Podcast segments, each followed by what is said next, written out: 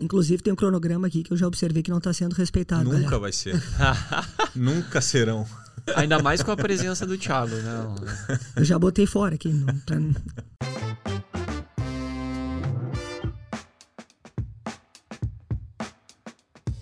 papo de hoje, vamos conversar com Felipe Morim, professor de educação física, personal trainer, especialista em treinamento de força baseado em velocidade, também professor da pós-graduação em biomecânica da Unip de São Paulo, com uma especialização em preparação física de alto rendimento pela Universidade de Moscou, na Rússia, e ele vai conversar conosco sobre o treinamento de força baseado em velocidade. Então, galera, dá aquela moral pro nosso canal, se inscreve, curte, compartilha, deixe o seu comentário e acompanhe essa conversa de hoje. Fala pessoal, tudo bom? Começando mais um BProcast. Hoje eu, Jordan Girardi, junto com a presença de Thiago Proença Fala pessoal, certo? e o nosso convidado, queridíssimo, nosso parceiro Felipe Morim. Vamos, obrigado por mais uma vez. Tá junto nessa, bora. E para vocês que estão nos escutando, esse bate-papo, essa conversa, a gente vai procurar falar sobre um tema teoricamente um pouco mais técnico, mas ao mesmo tempo trazer para a realidade do dia a dia é, da grande maioria das pessoas que nos acompanham, que é a realidade prática das academias. E o tema que vem sendo cada vez mais aí aos poucos falado dentro da área do treinamento de força, que é o, o VBT, que é a utilização da velocidade no treinamento de força. E a pergunta, é, eu brinquei aqui antes, a gente estava conversando, a pergunta de um milhão para o Felipe, né, que é o nosso convidado, e a gente vai perguntar para ele, ele vai responder. Então, se vocês quiserem saber mais alguma coisa, a culpa é dele. É, cara, o que, que é esse tal de VBT e, principalmente, tem como aplicar isso na prática? Isso faz com que o personal que está no estúdio, o personal que está na academia, o treinador que está no box, o cara que, enfim, independente de onde ele está, faz o cara poder ganhar mais grana. Essa é uma coisa importante que a gente poderia iniciar por aí. Ah, que barbada. Receba o foguete, o rabo de foguete na largada. Então, sobre ganhar grana. Os caras me convidaram para estar sexta às três da tarde e eu tô aqui. Então, tem duas situações. Ou eu tô pobre ou eu tô bem. né? Fica a critério de cada um que estiver ouvindo aí. né? Então, gente, o que que é o VBT? Ah, O primeiro ah, equívoco que eu vejo também nas redes sociais muito é tratar o VBT como um treinamento. Pô, como assim, cara? VBT não é um treinamento, não. VBT é um método de controle, é um meio de controle de treinamento. E ele é controlado por meio da velocidade. Já vou mais, vou um pouquinho mais devagar. né? Mas eu vejo algumas coisas do seguinte: ah, não é só o VBT que funciona. Não, mas como assim? O VBT não tem supino? O VBT não tem agachamento? O VBT não posso usar o kettlebell? Não, a gente continua prescrevendo o treinamento. E a gente usa a ferramenta, o acelerômetro, para fazer o controle desse treinamento. E o acelerômetro veio para isso para identificar como a gente chega para uma sessão, para controlar o nível de fadiga dentro das séries. E sem dúvida nenhuma é uma ferramenta que mudou ah, o modo que eu enxergo o treinamento, que eu consigo ah, visualizar de forma real aquilo que está acontecendo. Ah, a gente pode dizer que a melhor palavra para isso seria aquilo fica desenhado na tua frente na hora que tu está realizando o teu trabalho. né? Tu poder visualizar de forma efetiva ah, o efeito de cada carga de treinamento que está utilizando. né? Então, o acelerômetro, sem dúvida nenhuma, é uma ferramenta que, que veio para ficar. Eu espero que, espero que a gente possa ter um papo muito legal sobre isso e ajudar a galera no entendimento e para também se inserir nesse meio, que é algo muito legal e que, falando por mim, mudou, mudou totalmente a minha vida, tanto para trabalhar como financeiramente, como para a compreensão do treinamento. Então, deixa eu, deixa eu, deixa eu entender um pouco. Assim, tu falou. é, vamos pensar que o aluno está chegando na academia para treinar, e até então, quando o aluno chegava, a gente falava: e aí, como é que tu tá? Como é que tu tá pro treino hoje? E é totalmente é uma percepção dele com ele mesmo. Sabe, ah, hoje eu tô bem, hoje eu tô mal, não tô legal. E até o treinador tem que confiar nele ou às vezes tentar alguma coisa. Então tu tá me dizendo que essa é uma forma que eu posso medir o que realmente está acontecendo ali, é isso? Exatamente, perfeito. Vamos supor que o aluno já esteja algum tempo contigo, que ele já se adaptou ao processo, que ele já tem o conhecimento de aplicar a máxima intenção de velocidade na, na ação do movimento, no- na fase concêntrica. tá? Vamos supor que ele é o cara que está pronto. Pô, pegou o Jordan, que já está treinando, sabe treinar, sabe se movimentar. Ahn, a partir do momento que ele chega para a sessão, ele vai ter uma carga base de aquecimento. Vamos supor que seja um, um agachamento, que a gente vai iniciar o aquecimento da sessão dele do dia. E ao, ao executar três, quatro repetições, a velocidade que bater ali, eu já consigo identificar se ele está apto para a sessão ou não. Porque ele vai ter uma carga, uh, perante essa carga, ele vai ter uma velocidade que geralmente ele vai atingir com essa carga. Né? Tá. Então a gente faz a seleção dessa carga, aquece o indivíduo, e a partir do momento que ele executa duas, três repetições com essa carga, observa a velocidade e já consigo aferir, já consigo ter o controle se ele está uh, com fadiga ou se ele está extremamente adaptado. Então, se eu vou jogar a sessão para cima ou para baixo, vai depender muito desse início da sessão. Tá, mas onde saem esses parâmetros iniciais? Então, uh, esse, a literatura, desde 1979, um espanhol, uh, Juan José González Badilho, ele começou a observar nos levantadores de peso olímpico da equipe espanhola que o mesmo percentual de RM, eles tinham uma variação no comportamento, na sessão de treinamento, muito grande durante a mesma semana. Uhum. Então, partindo do princípio que o treinamento de força, né, o treinamento em si não é só acrescentar carga, ele começou a considerar o fator aceleração na mesma proporção, como ele deve ser considerado. Sim. Né? Então, vamos supor que um cara que na mesma semana executava, falando do levantamento olímpico, um snatch a 1,8 metros por segundo, ele tinha uma redução de 20% na sessão na segunda sessão da semana, vamos supor. Então a gente pode ter uma variação de 20, 30% na mesma semana e aquele dano representar algo totalmente diferente no indivíduo. Então, através de métricas, através de equações, de polinômios que eles começaram a investigar desde 1979, uh, criou-se um parâmetro entre os percentuais de RM e a velocidade média propulsiva, que é o que a gente vai trabalhar a partir de hoje para saber o quanto de qual o percentual de, de RM que isso representa. Então, dependendo da velocidade que ele, ele conseguiu alcançar, tu tá. Tu, tu estipula mais ou menos o, a, o percentual de RM. Eu já sei dele. qual será o percentual uhum. de RM que ele está uhum. apresentando. Vamos supor, vamos dar um exemplo mais, mais prático e mais conhecido. Toda vez que eu estiver executando o agachamento e eu bater um metro por segundo no acelerômetro, eu estarei trabalhando a 60% do meu agachamento. Isso é 60% do meu RM. Um metro por segundo equivale a 60% do RM. Isso é literatura em base, os estudos comprovam. Né? E o mais interessante é que não é só para o indivíduo ultra treinado, muito forte ou o indivíduo mais fraco. É para todos. Eu, o Jordan e o Thiago, se nós três estivermos trabalhando a um metro por segundo em um agachamento, nós três estaremos trabalhando 60% do RM. O que vai mudar o quê? É a carga do dia. É a carga do dia. Se tu vai estar 105, o Jordan 110 e eu 80. Se nós três estivermos a um metro por segundo, com cargas totalmente diferentes, nosso percentual de RM é o mesmo. Por mais variabilidade que tem esses, esses indivíduos em relação ao treinamento. E só para voltar um pouquinho na pergunta que o Tiagão fez antes sobre a utilização do, do acelerômetro, dos conceitos do VBT para monitorar uh, a condição que o aluno chega. Né? Tenta trazer um exemplo para nós, um exemplo para quem está escutando e muitas pessoas que vão estar tá nos escutando, vão escutar isso em algum momento, não conhecem. Então o cara chegou para treinar lá, o aluno chegou. E aí dá um exemplo assim, digamos assim, o cara chegou e ele está muito bem. Como é que tu poderia conduzir essa sessão de treino? Ele chegou, ele está muito mal. Como é que ele poderia conduzir? Como é que tu poderia conduzir Sim. essa sessão de treino? O que, que seria o tá muito mal e o que está muito bem também? Acho que Sim. acho que um exemplo acho que seria bacana. Então, uh, eu tenho dois exemplos eu tenho um exemplo clássico que sempre que eu vou dar um curso, consultoria, qualquer coisa, que é o um exemplo de uma aluna cirurgia torácica que eu tenho. Essa essa menina ela viaja na madrugada, vai buscar um planta, vai buscar um pulmão, volta, transplanta. E, e ela treina às seis da manhã, o primeiro horário do dia dela. É aquelas médicas que faz plantão 12 horas e chega a treinar no outro dia e de manhã. ela nunca vai dizer que tá mal para treinar. Uhum. Se tu puser 100 quilos e ela não conseguir, ela sabe que não consegue executar aquilo, ela vai tentar fazer igual.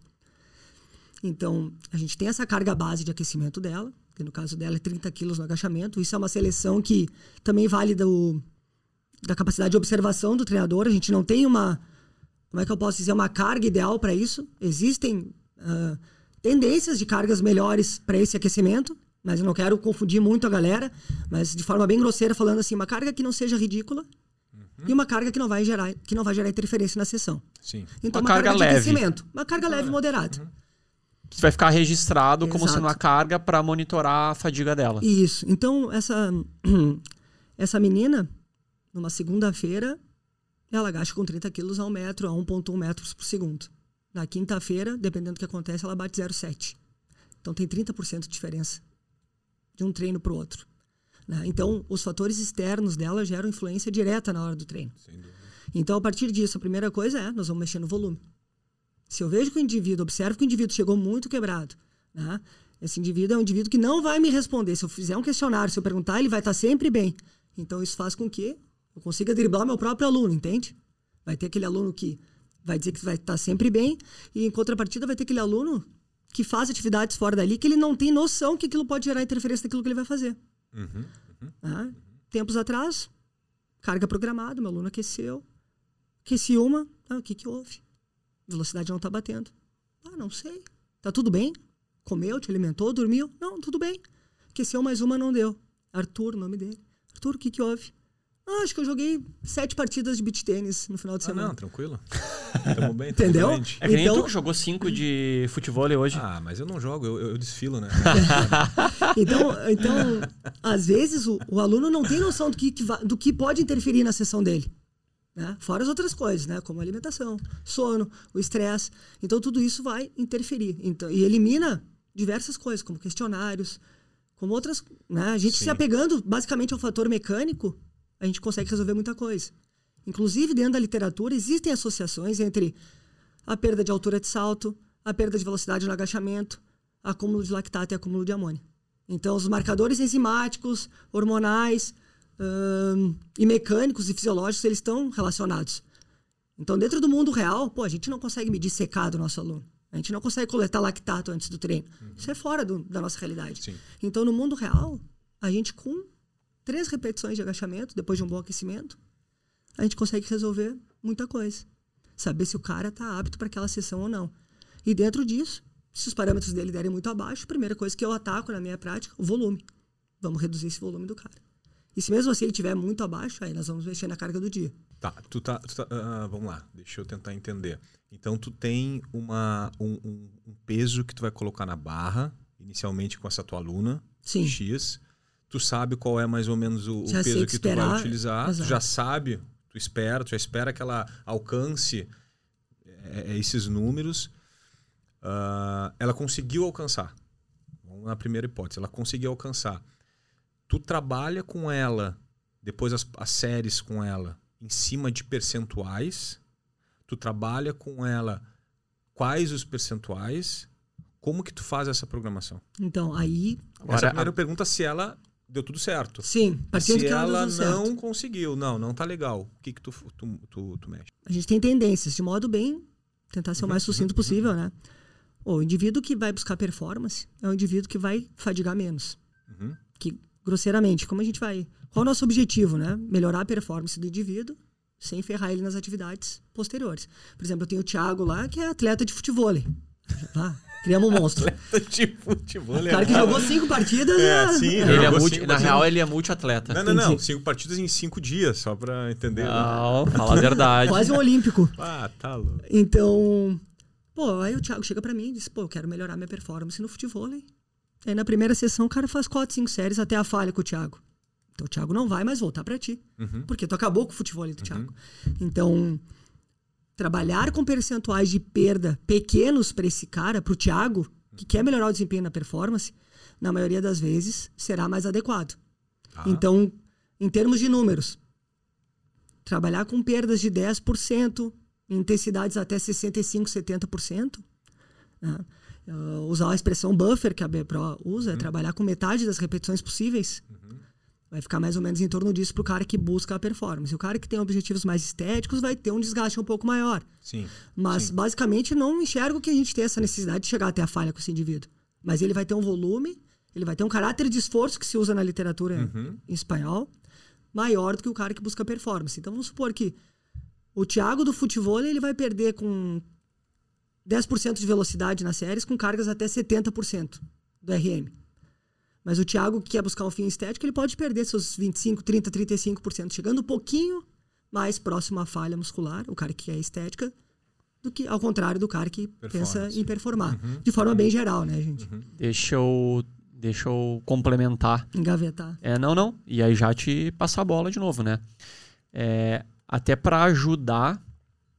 Claro, né, que o, aqui o podcast é mais uma conversa, muitas vezes vai ser necessário para quem se interessar pelo assunto e buscar, obviamente, mais informação no formato de aula. É, mas quando tu fala assim em percentual de perda de velocidade, o que, que seria isso? E tentar trazer para um exemplo. E tenta desenhar. Vamos tentar desenhar, mesmo que na conversa, como é que funcionaria uma, uma sessão de treino. Vamos pegar o mesmo exemplo da tua aluna médica cirurgia torácica. Tu tem lá a carga, a gente falou da carga de 30 quilos, que é a carga que tu utiliza para monitorar o estado de prontidão dela, se ela está fadigada, se ela não está fadigada. A partir disso, tu já tem uma programação pré-definida, o Sim. número de séries, o número de repetições, qual a carga que tu vai usar em relação a percentual. Vamos tentar desenhar isso tá. para tornar talvez mais uh, concreto para quem está nos escutando ou nos assistindo. Daqui a pouco ele vai dizer assim, arrasta para cima que eu te explico. arrasta para cima que eu te explico. Ali embaixo está passando o meu perfil no Instagram e o meu WhatsApp. Quem quiser mais informações me procura que a é gente conversa. Vai precisar de umas boas horas para tentar entender isso. É, vai lá, uma cachaça boa essa. É. Então, o indivíduo chegou para a sessão.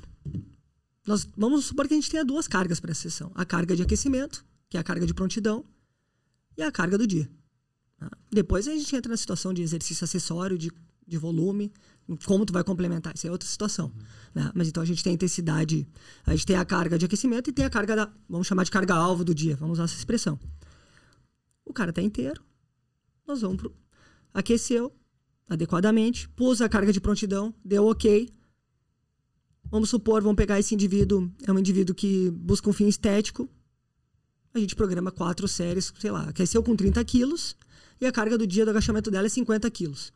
Então, como a pessoa quer um fim mais estético, ela não quer performar tanto, a gente estabelece, vamos supor, quatro séries de 25 a 30% de perda de velocidade com a carga de 50 quilos, que é a carga do dia. Uhum. Tá?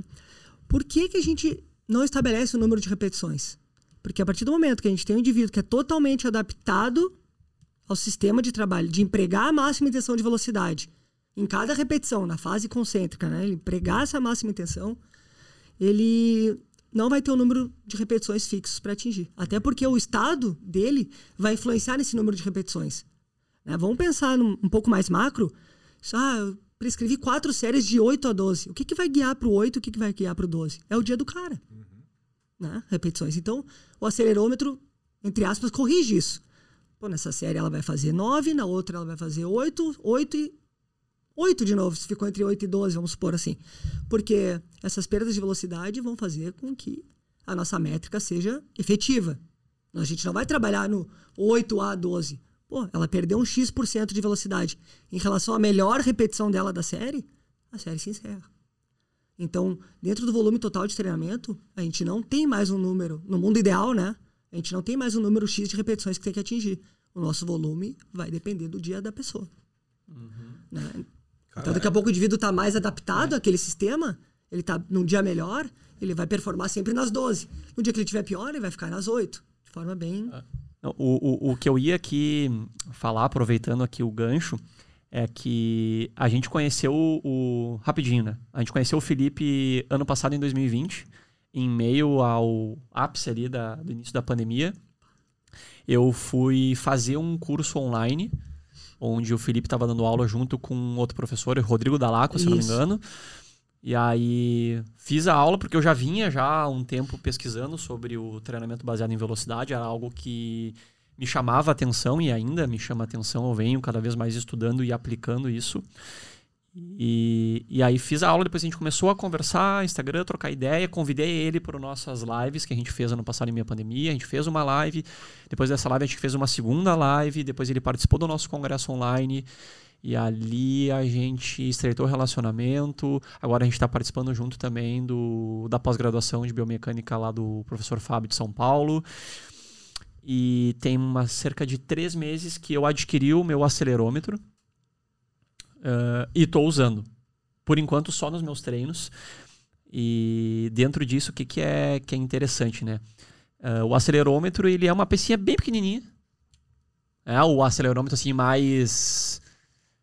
mais voltado para o fitness, né? Vamos pensar assim, né? Porque tem o acelerômetro... Acelerômetro da prática, científico, né? Do mundo né? real, a gente pode é, dizer. O científico, ele custa 12 mil dólares. 12 mil dólares, que é usado em estudos científicos, e o da prática, que tem desvio padrão, vai ter erro, não vai ser 100% perfeito, ele custa 3 mil reais.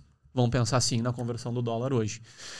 E aí tu coloca, tu prende ele na barra, tu conecta com o teu aplicativo, que pode ser num tablet ou no celular, e aí a cada, a cada repetição executada, ele te dá a velocidade Em tempo real. em tempo real. E aí tu fica ali observando. É quase tipo um videogame, né? Eh, e aí, o exemplo que tu deu, né? Dos 50 quilos, foi lá e executou a primeira repetição, marcou a velocidade.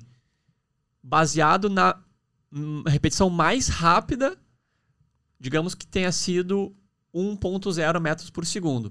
A partir dessa mais rápida, que normalmente é a primeira ou a segunda repetição, quando perder 25%, ele vai dar um outro sinal sonoro, Isso. que é um sinal sonoro negativo. Significa que tu tem que encerrar a tua série. Então, só para tentar ilustrar, Ilustrar melhor. ilustrar Esse percentual tu coloca no A setup gente que ali. define. Uhum. A gente que define. no setup ali, É, tu define. Isso é uma coisa bem interessante. O acelerômetro não vai trabalhar por ti.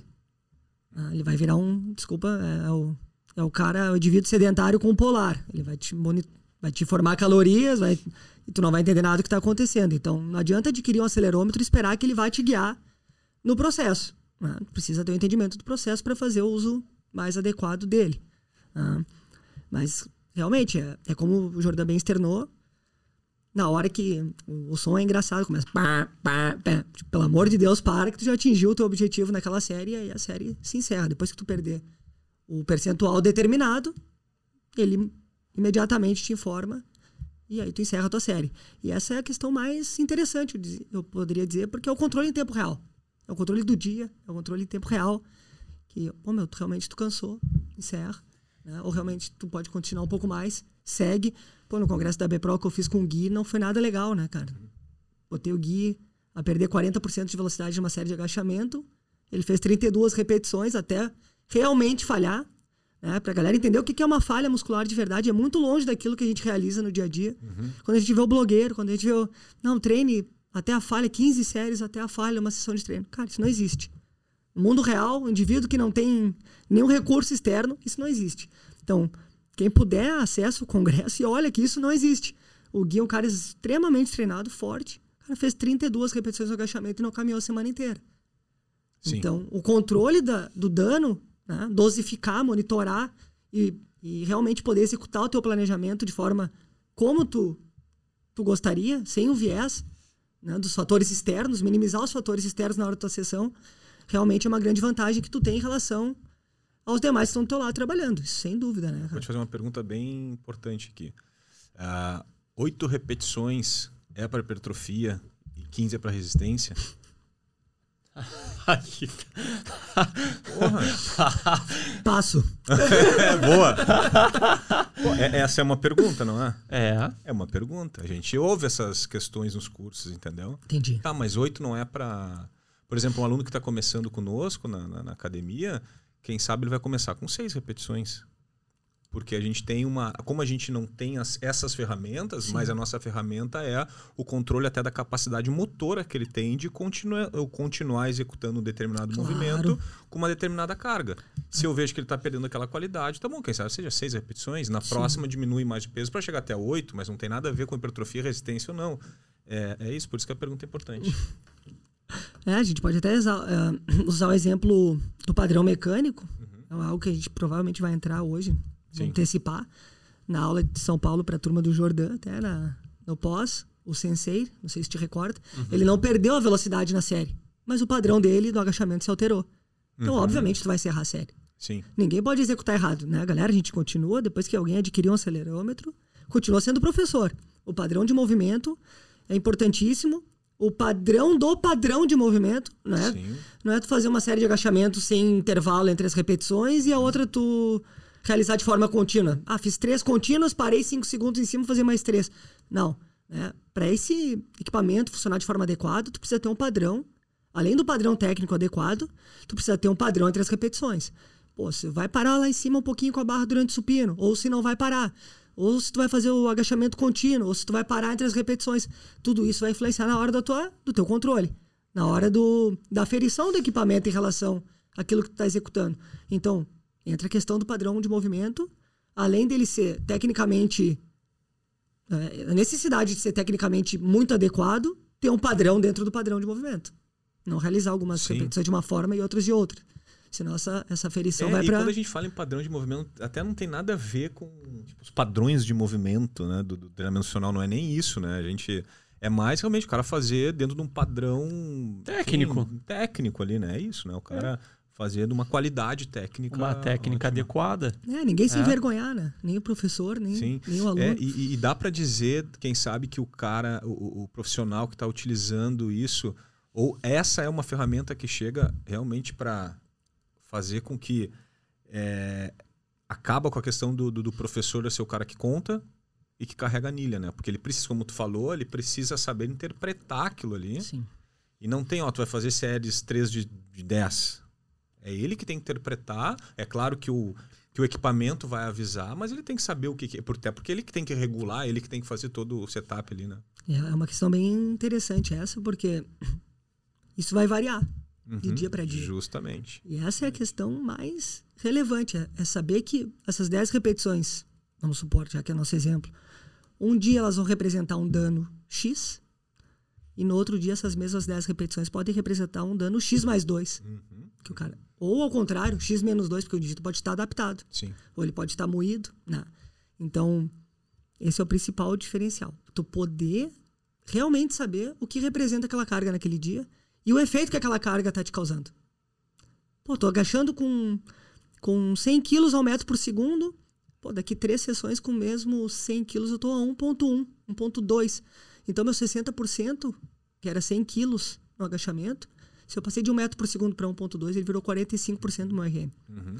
Então, olha, né? então provavelmente o dano vai ser diferente. Sim. E aí entra, mexe em toda a tua estrutura de treinamento, todo o teu planejamento. Uh, e o mais interessante, como eu já disse, é tu poder visualizar isso em tempo real.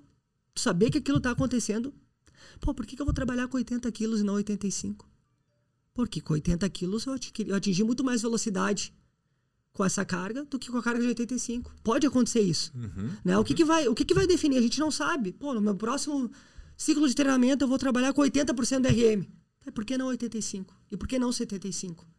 Então, a partir disso, que tu vem, uh, tu pré-estabelece, tu analisa as cargas que tu melhorou mais ou menos, porque tu tem essa possibilidade com o uso do acelerômetro. Pô, com o percentual de 70% eu melhorei muito. Pô, mas a 75% eu não evolui tanto. Então, por que, que eu vou a 80% se eu ainda tenho uma margem de 75% para queimar e evoluir? Eu volto até o 75%, depois eu vou para 80%. Não sei se foi muito rápido não, no meu não, raciocínio, não, claro. mas, mas é, pra... é, ajuda aquela por exemplo, a gente tem aquela indecisão. Sim. Pô, programei o microciclo do cara aqui, nós vamos trabalhar entre 60% e 70% de RM. Pô, vou pro próximo, vou de 70% a 80%. Pô, mas eu preciso fazer um, um deload nele ali, depois dos 80%. Mas eu volto pro 60%, volto pro 65%, volto uhum. pro 70%. Eu posso analisar todas as cargas que eu usei com essas intensidades. E eu falei, pô, mas com 60 e 65 ele melhorou muito. Por que eu vou trabalhar com elas de novo? Com 70 ele não foi tão bem. Volto pro 70 e segue o baile. Então isso é é, é quase. Pô, tem um, um colega meu que. O Pedro Guaranha, que ele tá com Souza na Turquia lá, ele fala: é o Matrix. Depois que eu trouxe isso para eles, é o Matrix. Porque tu mudou nossa vida em relação a ele poder cuidar do atleta dele. Né? Fica na retaguarda, né? fica conversando, fica trocando. Então, pô, a gente tem um exemplo que um volante vai ser o melhor da Liga Turca. Você tem ideia disso? O cara treinando duas vezes por semana com poucas repetições de agachamento. Porque o cara tem o controle que o cara do futebol treina 8, 10 turnos por semana, sempre vai ter um problema para treinar esse cara. Então, tu poder fazer esse ajuste em tempo real, fazer esse ajuste fino, fez toda a diferença. Então, imagina que um cara que operou duas vezes antes do campeonato, operou adutor, operou, não sei se tirou vesícula, mais alguma coisa, esqueci agora. Um cara que começou a temporada com tudo para dar errado, porque um atleta de 32, 33 anos perdendo a pré-temporada, ele é prejudicado, ainda mais no alto nível, numa liga que tem o Ozil, que tem o Babel, que tem jogadores fora de de série, o cara vai ser o melhor da Liga Turca perdendo a pré-temporada. E ganhando 10 centímetros de contramovimento durante. Salto vertical. Né? Salto, galera, para quem não sabe o que é o contramovimento. Então o cara ganhou 10 centímetros durante a temporada. O cara trocou o pneu com o carro andando E só com a possibilidade de poder fazer o ajuste fino, ele desempenhou. Então imagina o quanto no escuro a gente anda sem poder usar, sem ter uso dessa ferramenta, né? As coisas ficam mais claras para nós. O que que tá funcionando, o que que não tá funcionando, onde o cara tá melhor, onde o cara não tá melhor. Então, vai demorar para alguém me convencer que isso não faz a diferença no dia a dia da galera, entendeu? Deixa eu. Já que tu entrou em alguns aspectos mais técnicos, eu. Normal, acelerei. Não, não. Tranquilo. Aqui a gente vai Tá indo, boa. vai voltando. É, Deixa eu trazer um ponto aqui para tu abordar que talvez seja um dos grandes pontos técnicos e conceituais da utilização do acelerômetro, da utilização da velocidade como uma forma de avaliar, prescrever e controlar o treino, que é a questão dessa correlação que existe entre percentuais de uma RM e a, a velocidade em metros por segundo. Porque digamos que eu decida naquela sessão de treino trabalhar com 75% de uma RM. Da forma clássica, que não é a forma errada, mas é a forma clássica, onde todos nós estamos É a forma que temos. habituados, é a forma que temos. Digamos que se o meu 100% de uma RM, né, a minha 1 RM de agachamento é 100 quilos, aquele dia vai ser 75 quilos. Com a utilização da velocidade, como é que acontece esse, esse mecanismo? Entendi. Porque muda, né? Então acho que esse é um ponto legal da galera O- começar a visualizar, né? pegando o gancho do Jordano, então, dentro da literatura, todos os exercícios principais, pelo menos até hoje, ah, o hip thrust, independente de quem gosta, quem não gosta, vou citar os que estão sendo foram investigados. Remada curvada, o agachamento, o front squat, né, agachamento pela frente, ah, supino, supino inclinado, press militar, a maioria dos exercícios biarticulares os mais utilizados Terra, barra. Terra, exato. Todos eles já foram investigados e têm os seus percentuais de RM correlacionados com uma velocidade em metros por segundo. Todos eles. Então, essa é literatura. Sempre que eu tiver uma velocidade X, eu vou estar num percentual de RM X dos principais exercícios ah, que a gente utiliza no dia a dia. E. Perdi o. Não. E aí, Então, E aí, digamos que a- a- naquela sessão eu vou trabalhar com 75% de uma RM. Eu quero trabalhar com essa faixa de intensidade. então aí. Não trabalha com peso, né? Trabalha com a faixa de intensidade que vai exato. mudar. Tu trabalha Porque com a eu- velocidade é do dia. aí que eu Sim. quero que ele chegue, né? Ah, tu tem duas situações. Ah, o mundo real, ou tu deixa uma. escolhe por uma carga fixa e vê se tua prontidão bate com aquilo para te poder evoluir esse padrão de sequenciamento de cargas. Né? Porque nada mais, nada menos que, que a periodização, os ciclos de treinamento são ah, a melhora de, aplicação de velocidade contra inúmeras cargas. Então, quanto mais cargas a gente conseguir aplicar mais velocidade, melhor. Né? Basicamente, independente delas, ficando naquele, naquele ah, range, a gente pode dizer, de 65% a 80%, onde a gente é mais treinável. Sempre que tu estiver trabalhando ali, estiver melhorando ali, tu tá. Invariavelmente, tu vai estar te dando bem. Né? Mas, pegando o gancho do. Voltando que o Jordan falou, se eu quiser trabalhar a 75% de um RM em um agachamento, vamos supor, ah, no dia, na minha sessão, eu tenho que ajustar minha carga a bater 0,76 metros por segundo. Literatura. Então, sempre que eu quiser trabalhar 75% do meu RM, eu vou fazendo uma tenta- tentativa e erro, como se fosse um teste de RM, só que submáximo. Faço duas, três repetições, vamos supor, ah, deu 0,83 metros por segundo. Pô, tô com carga a menos. Então acrescento um pouquinho mais de carga, porque quanto menos carga, mais veloz eu vou ser.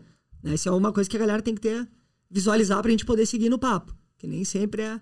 Eu recebo a resposta, ah, mas eu me senti lento. Não, não é questão de sentir lento. Tá pesado, tu vai ser mais lento. Sim. E tudo certo, né? Ah, não, mas eu não fui rápido. Não, o treinamento é controlado através da velocidade. Se tu tiver muito peso, a tua velocidade vai ser baixa e tudo bem. Né? Mas se tu programou isso, tá tudo certo. Então esse é, é um paradigma a ser quebrado também. Por mais evidente que pareça, nem sempre é. Né? Então a questão é, eu preciso trabalhar com 75% da RM. Eu tenho que fazer esse ajuste de carga até a minha primeira série do treino, a carga bater 0,76 metros por segundo. A partir disso, eu inicio a sessão. Essa é a pergunta, né? Isso aí. É, então, Que tá. um dia pode ser 100 quilos. E no outro dia pode ser 90, no outro Ou dia pode, pode ser ser 110, 105. É, 105. Exatamente. Essa variação é muito grande né, de um dia para o outro. Então esse ajuste é muito interessante, basicamente por isso, né? esporte de rendimento, se tu tem sessões muito próximas, se tem alunos que, que têm uma vida fora do treino muito agitada, né? tudo isso faz toda a diferença, né? Então, às vezes o cara... O contrário acontece também. Ah, não tô tão bem. Aí, tu aquece uma, tu vê que o cara não tá tão longe da prontidão dele. Distrai ele um pouquinho, faz mais uma e pum, bateu. Segue o jogo. Já era. Segue o jogo. Que às vezes ele não tá confiante, mas a capacidade neuromuscular dele pode estar em dia. É, O contrário acontece também. né? E outra coisa bem interessante, que é a, a galera, ah, basicamente, o aluno de personal, ele não tem essa capacidade, não tem essa vivência de trabalhar com cargas tão elevadas. Pô, mas aí tu vai desenvolvendo, tu vai subindo as cargas, tu vai observando que ele ainda está muito longe do percentual de RM de 90, 95. Então isso te dá uma segurança na hora de também elevar o nível dele. Pô, esse cara nunca trabalhou, sei lá, com 100 quilos no agachamento. Pô, mas eu tô vendo que com 90 ele tá trabalhando a 0,9 metros por segundo, que é 65, 68% do máximo. Por que não vou botar mais peso? Sim. Né? Tá seguro, tá numa margem distante. Então esses ajustes que vão aparecendo no dia a dia. Como, como é que a aceitação. ah, deixa, eu- a, per- a Uhum. pergunta primeiro é: tu utiliza. Hoje tu atende quantas pessoas? Em torno de 45 Tá, então tu atende. E isso tudo são alunos de, de de personal, então É. é individual. Então, Isso. então tem Máximo dupla. 45 alunos. É, Qual é a média de, eh, de, de frequência, assim? De, duas vezes por semana. duas vezes por semana. Tá. Ah, com quantas dessas pessoas tu utiliza? Posso dizer que Qual 90%, percentual? 90% delas. 90%? É, bem alto. Isso é algo que eu, na verdade, eu já tinha trocado uma ideia com o Jordão, o Jordão já tinha me dito mais ou menos, e, cara, e pra mim foi, foi assim, não imaginava. Imaginava a pouco, ah, cara, 30%, Não, vai longe. né? Porque, tá, mas qual é o perfil do teu aluno? Ele é variado, mas ele começou a adquirir uma tendência. Isso é Uhum, evidente, né? uhum. Ahn, tem muita gente que é. O atleta amador se beneficia muito disso. E a galera que começa.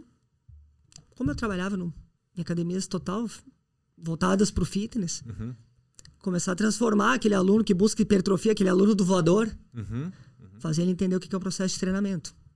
Sim. Então, fazer com que a galera se desapegue e o principal, tu começa a mostrar indicadores pro cara.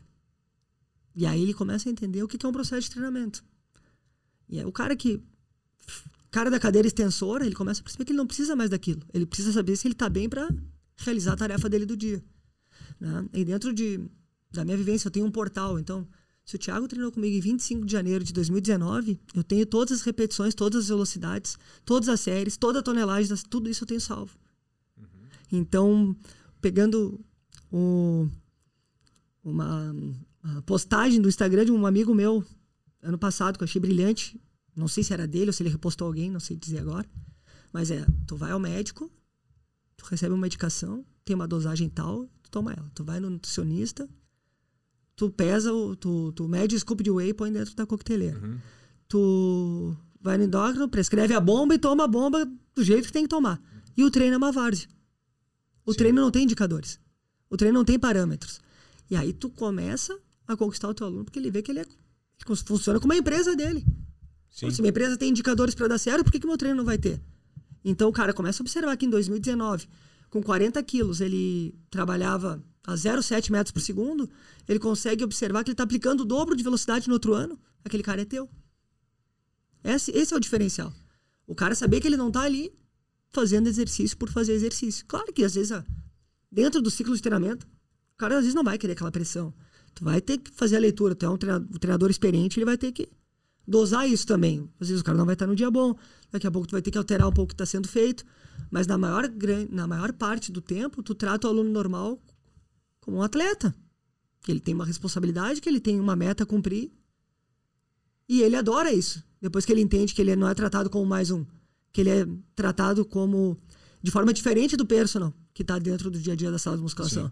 Ah, e meu querido. Não, não é essa relação. O cara sabe lá. Tá lá para desempenhar uma tarefa. E aí todo mundo sai feliz. Cara, é- isso é, isso é, isso é, é doido, né? Porque se fa- a gente fala muito sobre isso, né? Que a, a academia, claro, vamos pensar assim, a academia é um local de sociabilização, né? É, a grande maioria das academias. Mas também tem aqueles espaços ou centro de treinamento, não sei qual é o nome, que, qualquer nome, que ele tem um perfil daquele aluno ir lá para executar aquela tarefa, para ir treinar e feito, falou, até a próxima. Mais ou menos assim. Sim. É óbvio que a sociabilização ela vai acontecer. É óbvio que a gente vai ser legal com todo mundo, que a gente vai conversar. É tranquilo, mas é muito, tem que ser muito claro isso. É, e, e, criar essa, esse formato, ele é interessante. Tem, tu trabalha com máquina de musculação, sem máquina de musculação. Barra e anilha. Barra e anilha. Eu tenho uma polia só. Sim, porque tem, tem também, né? Vamos, ah, mescla não mescla. Faz ou não faz? Vamos botar só. E também não vem, não, não é treinamento funcional, mas treino com máquina e treino sem máquina. E eu, e, e fiz outro podcast aqui com Aranha e, e foi, e foi isso. Assim, tem um momento que tem que escolher, né? Qual é o teu perfil? Qual é o teu. Se posicionar. Qual é o teu perfil como treinador, né? Como negócio? Né? Porque é o teu negócio. Então tu vai atender todas as pessoas ou não? E por isso que eu estou falando isso para Tu disse que em torno de 90% das pessoas tu utiliza. Sim.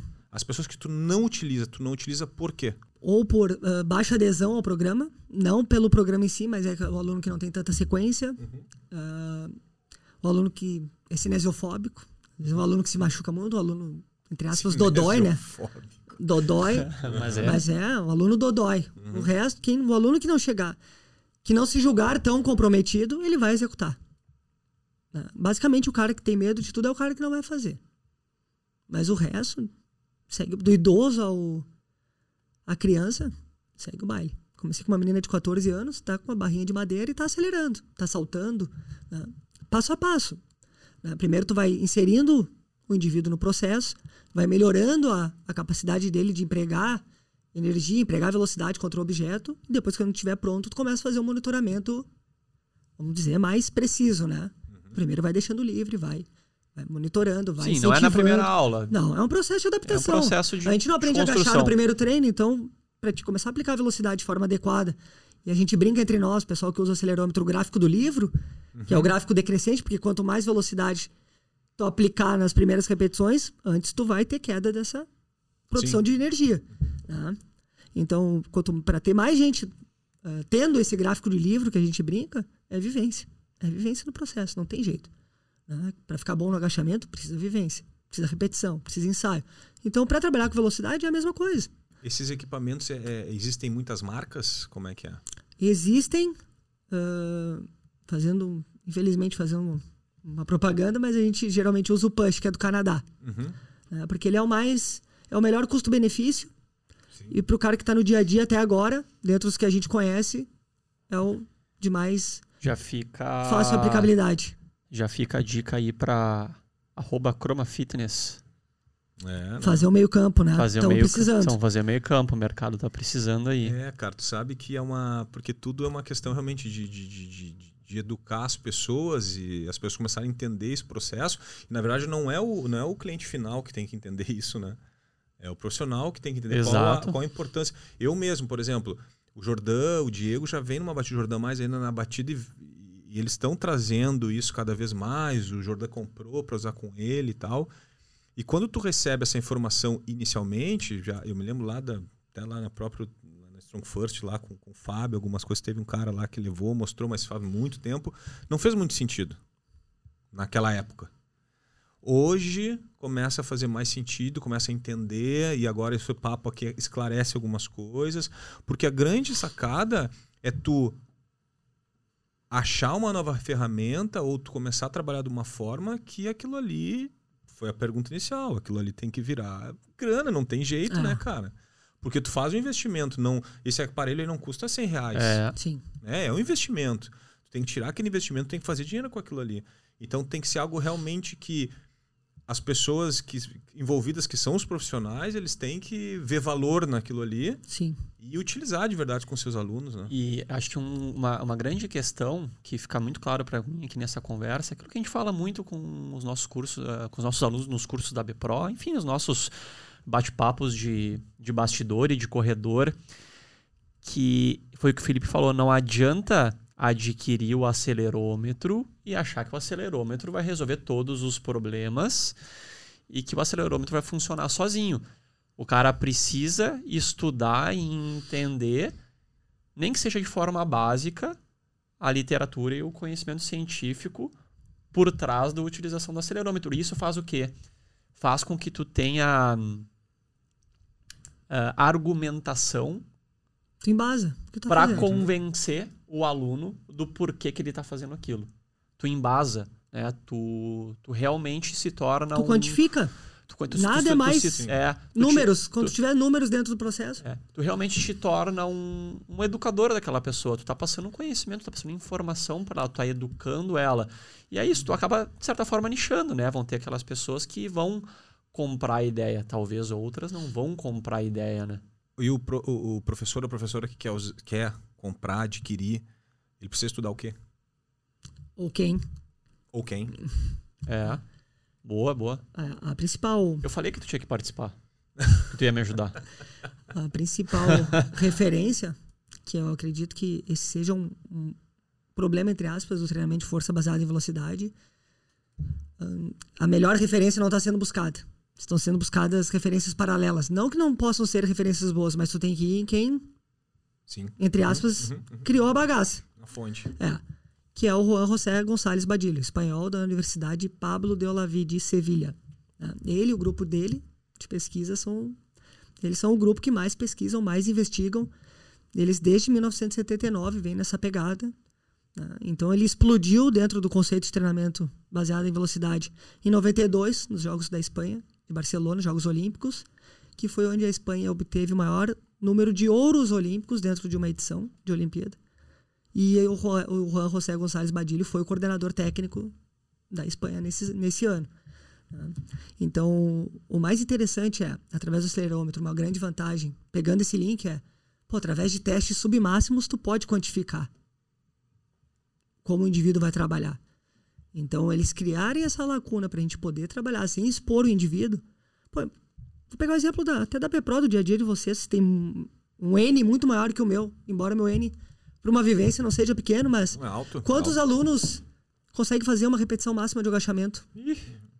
5%, com sorte. Ah, com muita sorte. Com muita sorte. Então, como eu vou expor esse cara a um teste máximo para prescrever o restante do treinamento se ele não está apto a fazer esse teste máximo. Ponto 1. Um. Ponto 2. Como eu vou expor ele a uma carga máxima, sabendo que os efeitos daquele teste podem comprometer toda a minha semana? Porque o cara vai ser exposto a algo máximo. Então, dano muscular. Né? Isso pode gerar. Fiz na segunda o teste RM, no agachamento.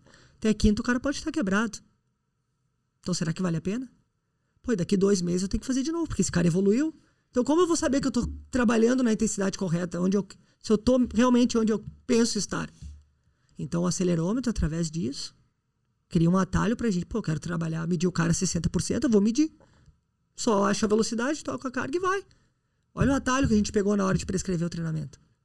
Então, isso é, um, é uma gigantesca carta na manga que a gente ganha na hora de prescrever. É fazer o, é um papo um pouco mais aprofundado, mas é traçar um perfil carga-velocidade do cara onde tu pega três, quatro cargas submáximas de forma bem simples, externando aqui.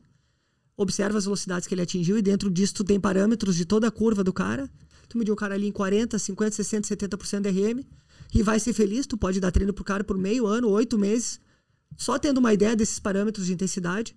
Então tu encurta o teu caminho, tu torna o teu caminho mais seguro. Qual a principal vantagem do, do VBT para mim, no meu dia a dia? Fazer que os caras evoluam o máximo de forma segura fazer com que os alunos percorram um caminho. Pô, mas eu cheguei em 60 quilos no agachamento, eu nunca fiz nem perto. Pois é, tu nem te deu conta. Esse é o legal. Fazer com que o caminho seja seguro e não seja sofrido. Pô, tu tirou a carta. Né? Ganhou na cena, tirou uma, tu inventou o mundo. Não, na verdade, eu, o fato de eu poder visualizar o que realmente está acontecendo me guiou de forma segura para o caminho do meu aluno. Dá para afirmar que é mais seguro em relação claro, a lesões e tal. Claro, hum. tu só erra se tu quiser. Se tu entender o conceito, se tu buscar a literatura adequada. Né? O grande problema, em várias conversas que eu tive com o Jordan e com o Diego, é a galera hoje em dia busca muitos cursos de capacitação que ensinam os caras a se movimentar. Uhum. A educação física evoluiu muito já. Tu vê muitos profissionais ensinando os alunos de forma adequada. A BPRO entrega isso. Uhum. E nós temos o segundo passo, que é programar o treinamento. E aí que todo mundo cola as placas. Uhum. O cara aprende a agachar bem, o cara ensina, aprende a ensinar o aluno a agachar bem, aprende o aluno a ensinar um terra de forma adequada, a usar o kettlebell. Mas o cara, na hora que tem que botar a cabeça para funcionar, o que, que eu faço? Essa ainda é a pergunta que eu mais, que eu mais recebo. E agora, o que, que eu faço? Eu, cara, é treino igual. Se tu prescrever a 60% sem acelerômetro, tu vai prescrever 60% com acelerômetro. Vai ser feliz. Ah, tá. Ah, tá nada. Continua a dúvida lá por baixo. Mas aí a galera não vai assumir. Mano, não sei montar o treino. Então, nosso principal problema ainda está em construir essa programação de treinamento. Não, não. A, a, a, educação física evoluiu muito, mas a gente tem um passo maior para dar, que é nesse sentido, de planejamento. Eu enxergo que esse é, essa é a principal lacuna que a gente tem hoje dentro da, da nossa área, que já, ao meu ver, melhorou de forma absurda, né? Dentro do que a gente já viveu, perto do que a gente vive hoje, eu acho que conseguimos dar um up considerável, vamos dizer assim. Só o, o parênteses que eu ia um, trazer aqui é que, na minha visão, né? Uhum. Eu acredito que tu compartilha dela. Utilizando o acelerômetro ou não, uma coisa que a gente procura levar muito para os nossos alunos é técnica de execução, técnica de movimento. Uma vez que tu tá usando o acelerômetro e se a gente for seguir uh, os, os principais conceitos, vocês já devem ter visto nessa conversa o Felipe falando máxima intenção de velocidade. O que, que significa a máxima intenção de velocidade? Vamos pegar o agachamento como exemplo. Eu faço uma fase excêntrica controlada e a minha fase concêntrica, que é a fase propulsiva do movimento, ela tem que ser o mais rápido possível. Eu posso acelerar a excêntrica também? Pode. Se eu acelerar mais a excêntrica, eu tenho a tendência de gerar mais velocidade ainda na fase concêntrica. Uma vez que eu começo a usar esse, esse conceito, aí eu preciso realmente me certificar que o aluno está mantendo a técnica, porque pode acontecer de quando ele começar a aplicar máxima intenção de velocidade que ele perca a técnica. Perca lá uma estabilidade lombar, perca lá um pouquinho o posicionamento do pé, do joelho, do tornozelo. Então, é mais importante ainda a manutenção da técnica porque, na minha visão, já levando um pouco mais para a área da biomecânica, o cara está aplicando velocidade, mas a mecânica do movimento está toda desorganizada. Não está fazendo sentido, então as coisas têm que se comunicarem. Exatamente. Não tenho. Compartilho totalmente dessa, dessa visão do Jordão. É a primeira coisa, a gente é professor, segue professor. Primeiro ensina o cara a se movimentar, depois ensina o cara a se movimentar com velocidade, e aí depois tu começa a planejar de forma adequada o treinamento dele, a progressão, a mirar o topo. Né? Não adianta nada ah, a gente construir a casa pelo telhado, não vai dar certo. Então a gente precisa ter uma estrutura sólida para poder avançar depois. Não, não vai mudar nada em relação a isso. Tu sabe que eu estou anotando aqui para não me perder. É, tá falando a evolução assim da, da, da, própria profissão, né? Porque ainda existe e, e, é difícil falar certo ou errado, né? Mas é, na época, por exemplo, que eu trabalhava mais como personal, eu sempre tive uma, uma visão assim, cara, hora do treino, hora do treino. Tipo, não tô aqui para conversar contigo. Sim. Não aqui pra bater papo, né? Eu nem gosto de ti. É, mas, cara. né? mas... cara, a gente é profissional, a gente trata todas as pessoas bem, mas, pô, às vezes tu não bate com aquela pessoa. Claro, educação não é lamber a pessoa, né? Não, e tu não bate com aquela pessoa. Tem um perfil X, tu tem um perfil Y, tu tá ali como profissional, mas não bate, às vezes. Cara, eu tô aqui pra te dar o treino, fechou. Não, mas. Então, uma hora tu. Não, então é.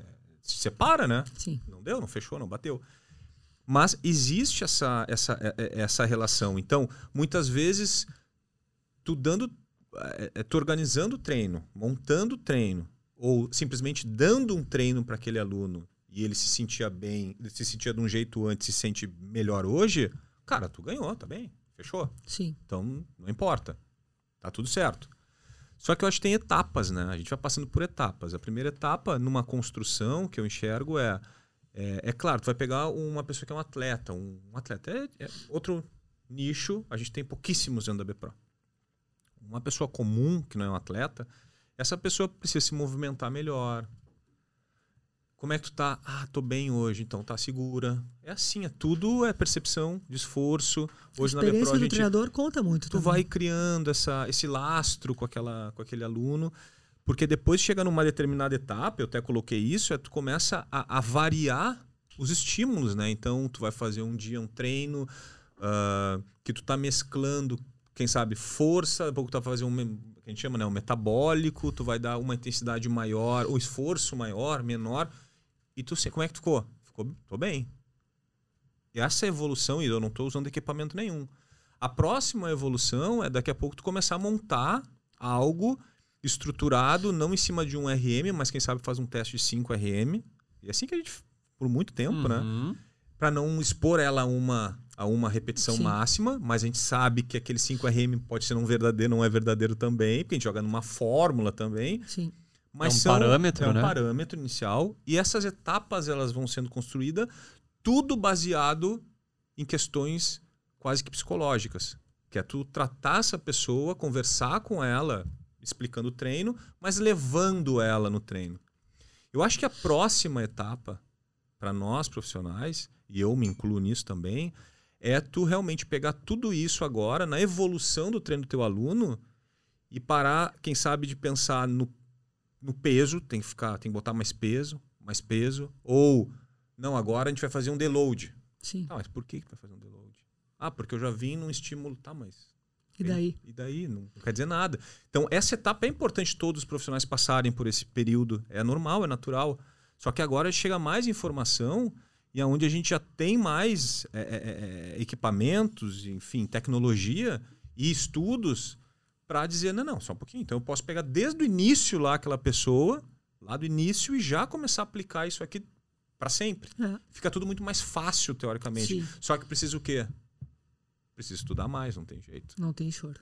É. E aí que vem, eu acho que é a diferenciação do profissional, que é aquele que, quem sabe, já enxerga que não, cara, agora eu, eu vou ter que estudar desde o início, ou tu vai levando, vai levando. Eu acredito que dentro de, da área da educação física, eu ouvi de um aluno meu que está se formando na URGS. Então é legal que a partir do momento que tu começa a dar os cursos, alguma coisa assim, tu tem profissional de educação física treinando contigo também. Sim. Isso é muito legal. Vocês vivenciam isso porque vocês. Eu acompanho vocês, então eu sei, né? E ele usou uma frase muito legal, esse menino, que, cara, nossa profissão é tão legal que se eu der um treino de merda pro cara, ele mel- tem chance dele melhorar também. Então se eu fizer uma cagada Ó, gigantesca. essa é boa frase, hein? Frase pra corte, hein? Se eu der um trem de merda, também funciona, é verdade. Mas ela é meio forte, né? Hã? É uma frase Mas tem chance de dar certo. Se eu der um treino ali, ó, da vovozinha, tem chance do cara melhorar um pouco. Então, ah, eu acredito que seja a hora do, do profissional, falando mais da parte do coaching, Uhum. que chegou a hora da gente virar essa, essa roda. Pô, a gente chega na academia, pelo menos nas academias grandes, é meu querido, como tu tal, é quase assim, o que tu quer fazer. É, né? É verdade. Mas a importância da nossa profissão é tão é gigantesca. A gen- eles dependem muito mais de nós do que nós deles. É isso, é esse perfil, essa mensagem que a gente tem que começar a mandar. Vocês precisam da gente. E eu te entregando um trabalho bom, as coisas vão dar certo. Né? A gente está acostumado a ser aquele cara que chega de bicicletinha para dar aula e aí tudo bom, beijinho, meu querido. Não, a gente tem que ser o cara que. Se a gente chegasse de terno para dar treino, a situação era outra, eu acho. O cara chegou de terno para dar treino, esses caras são importantes. Não. A nossa área tem um, uma força que ela não descobriu ainda na totalidade. Pô, o Covid foi um baita exemplo, cara. É, todo mundo diz que é essencial, né? Mas essencial quando? É, quando convém, né? Então, a questão quando é... convém. Quando é pra tomar vacina é essencial. É. né? Então é, é uma situação que a gente, podendo entregar o conteúdo, podendo entregar indicadores, a gente se posiciona de forma diferente. O aluno te enxerga de forma diferente. Porque, pô, já fui personal com bastante número de alunos e fui bem mais novo. A gente sabe como o aluno te enxerga e como ele começa a te enxergar. Pô, o cara trocou de carro, o cara tá fazendo curso fora. Pô, o Felipe foi pra Rússia estudar. Esse cara não é um, um Zé Ninguém. Ou ele tá me enganando bem, mas pelo menos ele se esforçou pra estar me enganando. Uhum, né? Na é melhor alguma dos- coisa. É, exatamente. Então é, é virar esse jogo. O aluno chega numa situação. O aluno tem que chegar numa situação de esperar tu tomar a decisão e executar aquilo. E isso não acontece geralmente. Ah, quem sabe vamos fazer aquilo ali. Ah, não gosto. Pô, não, cara. Uma coisa é tu não poder executar, tu não tá apto a fazer aquilo que ele. Claro, vamos conversar e tudo certo. Mas a gente é a liderança lá dentro, a gente é pago para tomar decisões. E quando a gente está embasado, o aluno te respeita muito mais. E quando tu mostra um controle de treinamento diferente do que todo mundo te oferece, tu- o aluno que te respeita X, respeita X ao quadrado. E aceita aquilo. Não, tu falou, eu vou acreditar. né? E daqui a pouco tu começa a ter um perfil de aluno, quando ele está engajado, tu vira um sistema para ele. Pô, mas por que, que eu tenho que fazer o deload? Eu falei, "Ô, porque tu não vai subir para sempre. Aí tu começa a explicar algumas coisas, começa a explicar um conceito de força aplicada. Pô, tu aplicava com 100 quilos, 0,8 metros por segundo, hoje tu aplica um. Nossa, é verdade, eu tô aplicando muito mais força no mesmo espaço de tempo. Olha que loucura. Né? Então, a partir do momento que eles têm o entendimento disso, eles te enxergam de forma diferente, isso te dá mais embasamento, te dá mais know-how para implementar tudo que tu quer, como tu achar que deve fazer, e com pouco questionamento. E sim, com vontade de entender o que tu tá aplicando. Uhum. Não de questionar e dizer, ah, não tô afim, não quero fazer. Até porque Virar eu acho, é, até porque eu acho que se pegar esse aluno, cara, não vai Não vai rolar, não vai rolar. Não vai rolar. Não vai rolar. É aí que tá, né? Tu começa a selecionar, tu pega o cara que tu, ah, esse eu não quero fazer. Ah, esse isso, ah, esse aquilo, tipo, já tu não tem mais tesão de dar aula pro cara, é. né? Ou, enfim, pra pessoa que seja. Sim. Né? Sim, o trabalho vai, vai ruir também, né? É. Os dois lados. Não vai rolar, né? É, mas é, aí entra outro... Mesmo que tu daqui a pouco precise da grana, mas ah, chega uma hora que não vai rolar. É. Aí é outra coisa de explicar pra ele, meu, mas é, tu vai fazer um pouco só e vai melhorar muito. Vamos encarar. Não vai ser o fim do mundo tu realizar isso. Né? Então é, é passo a passo. Passo a passo. Né? Dentro do meu... Da minha realidade, pô, sempre a galera pergunta, quanto tu vai viajar de novo para fazer um curso? É, mudou o perfil do aluno uhum. com o passar dos anos. Pô, quando é que, antes era, quando é que tu vai para São Paulo? Agora é, quando é que tu tem congresso europeu de novo? Quando é que tu vai, sei lá, para a Rússia? Quando é que tu vai fazer alguma outra coisa? Quando é que tu vai dar um curso? Então vai mudando, porque os alunos estão vendo que tá um cara ao lado deles que tá buscando melhorar, que tá buscando tratar eles de uma forma diferente que aquele cara que atira a moeda para cima, ah, hoje eu treino de peito. Uhum.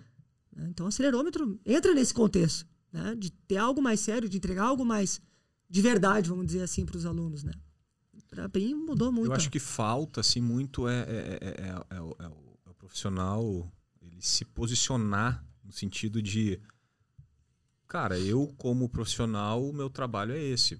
qualquer profissão é assim, né? O, o próprio vai pegar um advogado, uma advogada, é, cara, o meu trabalho, a forma que eu atuo é aqui e é assim. Então, se é da, da família, não é não é trabalhista, não vou procurar ele, vou procurar outro. Porque o que eu necessito naquele momento é disso ou daquilo ali. Para nós, assim, a gente vê muito isso, assim. Ainda o pessoal tem... Eu quero atender todo mundo. Eu quero atender todo mundo. É óbvio que a gente, a gente precisa ganhar grana, é tudo isso. Eu acho que tem etapas da vida profissional. Isso. Existem etapas. Faz sentido. E essas etapas, elas, uma hora elas vão modificando, senão tu vai ficar para trás. Então tem a primeira etapa que tudo é experimento, tu não tá te conhecendo, tu não sabe o que, que tu quer direito, tá atendendo as pessoas bem, tu é o vamos lá, galera, e funciona. Chega um momento que, cara, eu, não é bem isso que eu curto. Eu não gosto de trabalhar, né, chutando, não gosto de trabalhar com criança, não gosto de trabalhar com idoso, não gosto de trabalhar com homem, não gosto de trabalhar com mulher, eu prefiro trabalhar e, e tu vai começando a direcionar. Então tem que ter um posicionamento. Então a, a gente sempre fala, né? A gente, é, a, a, a gente se posiciona tanto como é, é, o, que, o que pensar sobre o treinamento, o que, o que pensar sobre os próprios alunos que a gente quer conquistar, qual é o perfil do aluno da BPRO, por exemplo. Isso é muito claro hoje. Mas é, tem que ter um posicionamento. E isso é profissional. Isso é profissional. Então é justamente isso. O teu posicionamento hoje é trabalhar principalmente com a ferramenta. Essa ferramenta te dá informações importantes para ti como profissional que tu vai entregar para o teu aluno. Se aquilo ali não faz sentido para o teu aluno, se aquilo ali não tem valor, ele não é o teu aluno e ponto final, acabou. É, vai acontecer. Acabou, velho, sabe? Não tem mimimi, não tem. Bah, obrigado, falou, vai lá, trabalha, treina com o Thiago, porque o Thiago não vai usar isso e vai fazer o que tu, tu tá afim de fazer.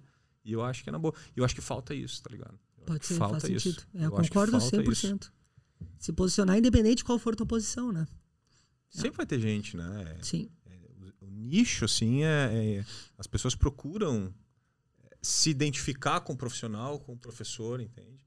Daqui a pouco o cara, porque quem vai treinar contigo sabe que vai ser exigido.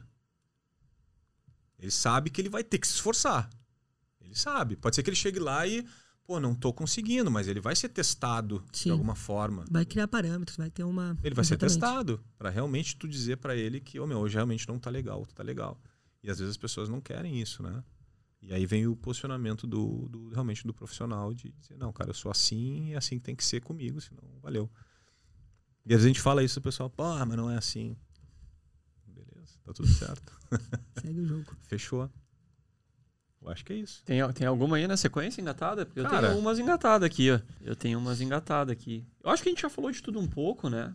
Falamos bastante é, coisa. Até, é, eu até eu ia falar o que que, o, o que, que era em relação a a, a, ao VBT, assim, o que, que tu achava daqui para frente, se isso vai crescer, se não vai, porque tu tá enxergando, tu tá conversando com as pessoas, com os profissionais sobre isso. A demanda hoje sobre esse assunto, ele vem aumentando? Sim, a procura vem aumentando. Constantemente, alguém pergunta, ah, quando vai dar um curso? Uh, como faz para ter uma consultoria? E sem me esforçar, muitas coisas já acontecem Uhum. um pouco. Então, até o fato, por exemplo, que a gente está vivenciando agora de um programa de pós-graduação como o da Unip lá em São Paulo, colocar o VBT dentro do programa como módulo, né? Não sei que fim vai dar, mas a tendência é que isso ocorra. Já, como já dei aulas ano passado, quer dizer que é uma ferramenta que está ganhando Só a possibilidade de ter alguma Exato. coisa já é, É. um- uma, uma vitória. E a partir do momento que começa a vivenciar, ela começa a fazer sentido. Né? Que é aquela pergunta que às vezes é feita: quando tu resolveu comprar o teu acelerômetro? Né?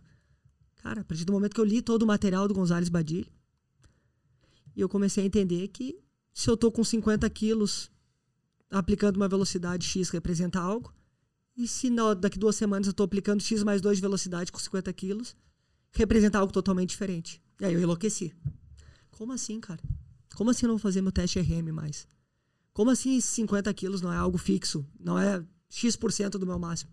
Como assim cada dia isso representa? Então eu vou É mais doido. Eu, eu vou mais longe ainda na, É na- um, um paradigma, um quebrou, paradigma. quebrou né? minha roda. Eu lembro que a primeira vez que eu tava lendo, Paradigmazinho. lendo com tem. afinco esse material, eu tinha uma garrafa que eu tinha trazido, uma das restantes de vodka que eu tinha trazido da, da Rússia. lá. Eu abri três da manhã e Ah, eu achei comecei, que era pra cá. comecei a tomar. Uma, uma garrafa de que eu trouxe pra cá. Eu Ele esqueci ele de dar gosta- de ele presente gosta pra de vinho. vocês. Hã? Negócio de vinho. Opa. E aí eu comecei a tomar uma vodka ali, porque não, não pode ser verdade. Eu andava sozinho pela casa ali, ó, circulando na sala, e o que, que eu tô Abriu lendo? a mente, né? É tudo totalmente diferente. Eu tô errado. Claro que não é essa mensagem que a gente quer passar, que tá todo Sim. mundo errado, certo? Não. Mas é. Cara, eu preciso comprar um acelerômetro.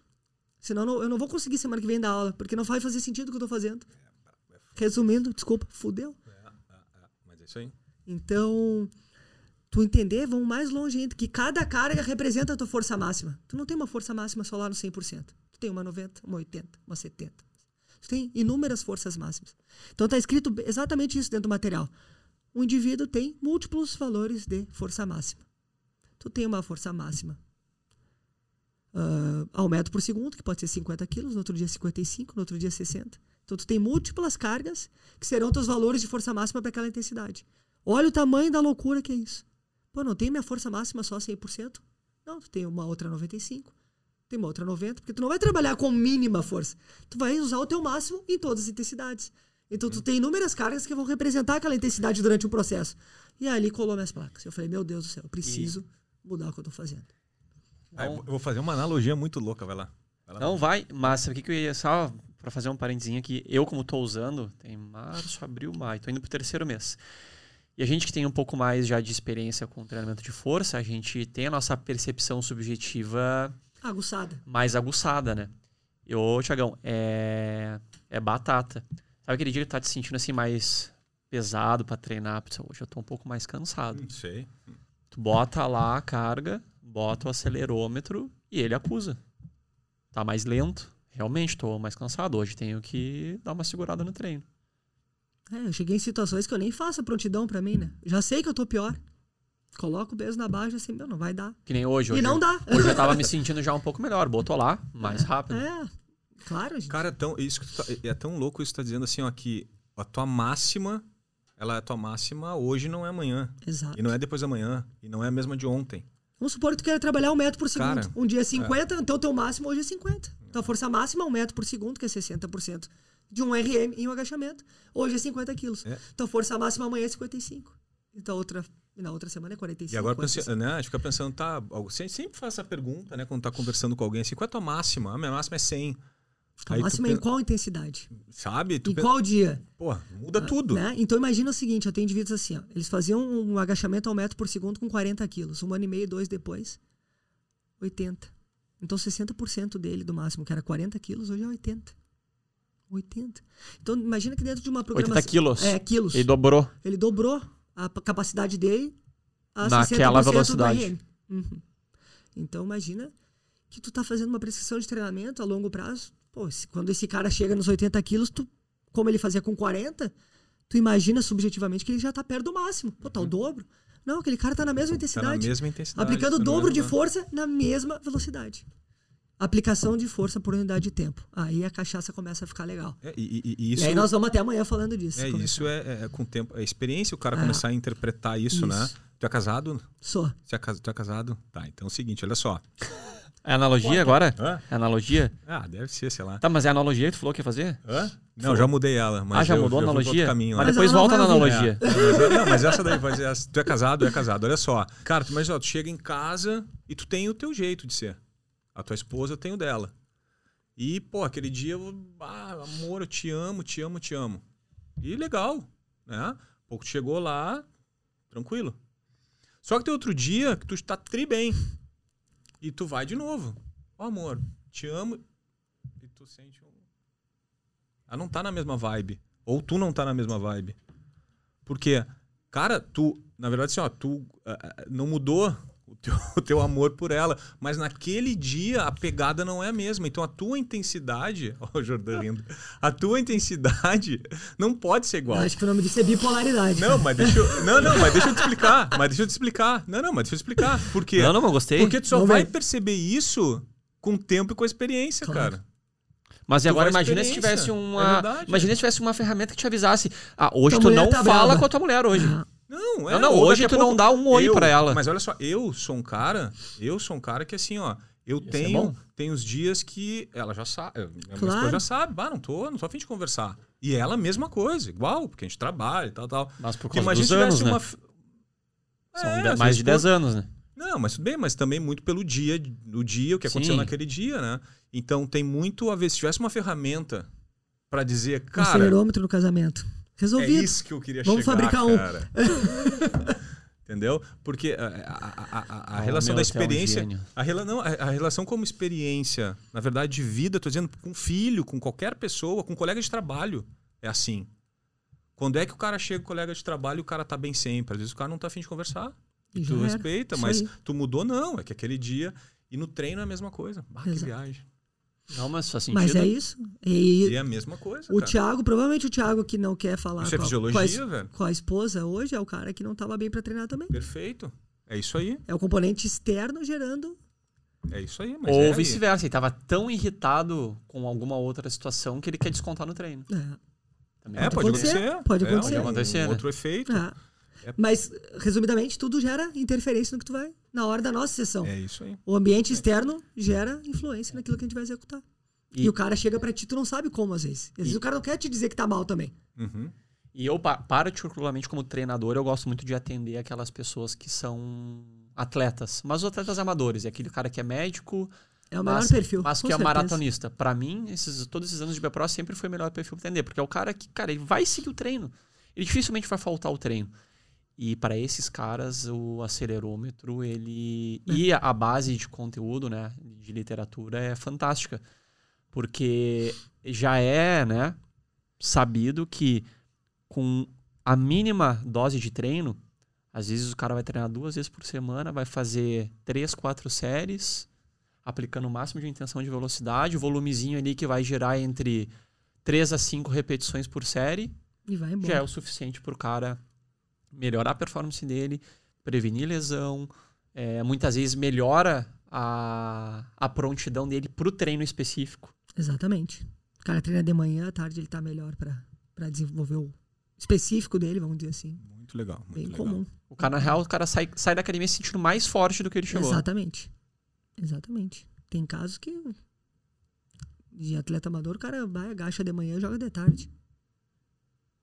Por quê? Sim. Ele potencializou o estímulo. Uhum. Então é, é uma linha tênue, né? Ou vou fadigar ou vou potencializar. Então até isso a gente tem a oportunidade de fazer com esse controle em tempo real. Então é é uma ferramenta ao meu ver magnífica, né? E o mais legal é quando começa a dar curso e o cara que primeiro o cara que estava do teu lado na academia Aí come, o cara começa a ter uma aproximação contigo, o cara se torna teu amigo e ele começa a reproduzir. Não reproduzir é uma palavra forte, mas ter o mesmo entendimento que tu passa pra ele, aquele cara provavelmente que antes podia ser teu concorrente, ele se torna o teu amigo, se aproxima, ele começa a entender o sistema, como funciona, e aí depois o cara vai no teu curso, interrompe a tua fala e diz: Não, eu faço o que ele está dizendo e realmente eu estou colhendo tudo isso. Legal. E em contrapartida, aquele que é teu irmão também, porque uhum. quando o cara é amigo e irmão, o cara só duvida de ti, né? É que nem. né? Dificilmente o marido é personal da mulher. Uhum. Né? Não vai dar certo. Né? Ela não vai te ouvir. Vai ouvir o rato da esquina, mas não vai, não vai te ouvir. Então, o teu amigo que só briga, que é, o cara vai e vai no teu curso também e começa a entender o sistema e começa a ter grandes resultados também. Né? E tu vê que as, as agendas desses caras que estão com acelerômetro há mais tempo, as agendas deles são lotadas eles começam a escolher o aluno também. Uma claro. coisa que a gente brinca às vezes, ah, não, vou ter preguiça de explicar para esse cara tudo que eu faço. Não vai dar certo. Né? mas não é o caso. Né? Eles conseguem ter o engajamento dos alunos. Os alunos sentem falta se um dia tu acaba a bateria do acelerômetro, é uma tragédia. Cadê o aparelhinho? Cadê o aparelhinho aquele? Cadê? Cadê o aparelhinho? Cadê? Cadê o aparelhinho? E o tablet hoje, cadê? Não tá carregando ali, quando tu aquece já vai. Ah, não, tudo bem. Que os caras não querem mais treinar sem o acelerômetro depois que eles começam a treinar sem o acelerômetro. Que eles fazem uma repetição, às vezes, droga, não tô bem. Eles começam a brigar com o equipamento, que eles querem melhorar aquilo que eles estão fazendo. Então, essa adesão é muito interessante também. Desde o aluno mais que tu não tem ideia que ele vai reagir desse jeito. Então, são reações positivas de perfis totalmente diferentes. É muito legal. E quando eles treinam em grupo, eles brigam, né? Pra ver quem vai melhor. Acho é. que é uma é testar, né? Começar a testar. O jogador já vem testando bastante, já vem fazendo, enfim. É aprimorar, é um... aprimorar e traçar mecanismos, como a minha principal tarefa hoje, dentro de, de tentar disseminar isso, é tornar o controle mais fácil para a galera que está chegando. Não precisa ser o controle, a gente tem que tentar, grosseiramente falando, até onde a literatura pode nos ajudar e até onde o mundo real entra. Não que a literatura esteja errada, mas que muita coisa dentro da literatura a gente não vai conseguir reproduzir no mundo real. Então, é facilitar a vida do cara que está entrando, adquirindo acelerômetro. Essa é a, é a, tarefa hoje. Conseguir trazer isso para esses caras, né? para quem está começando a usar, ser um mecanismo mais fácil de controlar. Só, só mais uma coisinha antes da gente. Né? Acho que estamos caminhando para o encerramento do nosso bate-papo. É, quem acompanha a Bepro sabe que a Bepro ela trabalha muito com Querobel. É, a gente tem a nossa, a nosso vínculo com a Strong First. E já conversei muito com o Felipe sobre isso, né? Por exemplo, dentro do Querobel não, não tem uma literatura que nos traga como é que a gente pode controlar treino, prescrever treino, volume, intensidade.